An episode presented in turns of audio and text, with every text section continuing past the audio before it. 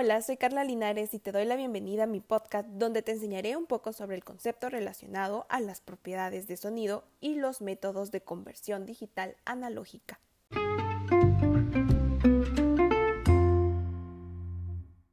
Este podcast llega a ti gracias al patrocinio de McDonald's. Disfruta McDonald's directo por la app de Messenger o WhatsApp. Haz tu pedido por la app Messenger en WhatsApp o marca McDonald's Express 1770. Disfruta de tus back menús favoritos con McDonald's Express.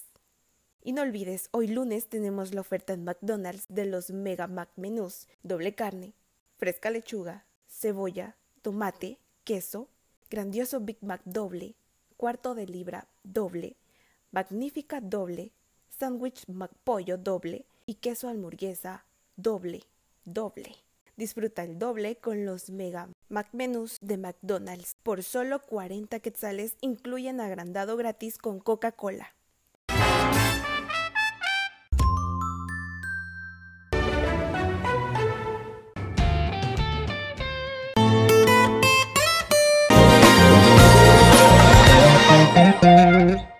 Hoy en día las propiedades del sonido son las que nos producen una sensación agradable. Esto es porque son sonidos armónicos, que logran tener significado en el oído, y también muy a menudo es necesario que datos obtenidos de un sistema físico se transformen a la forma digital. Estos datos aparecen en forma eléctrica analógica. Las propiedades del sonido. Un sonido se define en distintas magnitudes, duración, intensidad, tono y timbre el sonido es físicamente una vibración que se propaga en un medio elástico. Los sonidos musicales poseen ondas casi sinusoidales que se pueden apreciar en gráficas de sonido de las vibraciones, en la que la presencia de los armónicos se hace apreciable. Lo anterior se debe a que están compuestos de grupos de ondas de frecuencias distintas y acompañadas de algunos de sus armónicos.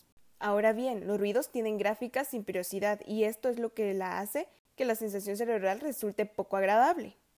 Conversión digital analógica. El proceso realizado por un conversor digital analógico, dicho proceso es justamente el inverso al que realiza el conversor analógico digital. Se parte de muestras en formato digital, valores discretos, y éstas se deben convertir en una señal analógica, valores continuos. El conversor DA asocia a cada valor binario un nivel de tensión previamente establecido y genera muestras de tensión utilizando dichos niveles aplicando un intervalo de tiempo constante entre muestras. Para ello se debe unir cada muestra con la que le sucede. Dicha unión es necesaria para hacer que la señal vuelva a ser continua en el tiempo. Existen muchas técnicas que hacen esto posible. La más sencilla consiste en mantener el nivel de tensión de una muestra hasta que llegue la muestra siguiente.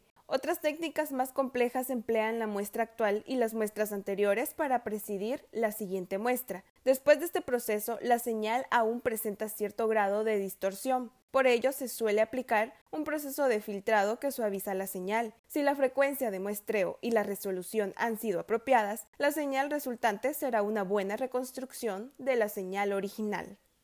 En la actualidad tenemos que estar más informados para todo lo relacionado a las propiedades del sonido y los métodos de conversión digital analógica. Los blogs y las radios son espacios para compartir esta información y opiniones sobre estos temas. Mantente conectado con el mundo del sonido. Es momento de concluir, pero te dejamos con uno de nuestros patrocinadores. Con los nuevos paquetigos, no importa qué compañía hables, tu saldo rinde mucho más. Marca gratis Asquerisco 123 numeral. Aplica también en llamadas a Estados Unidos. Sonríe, tienes Tigo. Contigo en línea puedes hacer tus pagos, recargas y consultas sin moverte de donde estés. Por eso este comercial es para que te muevas donde estés.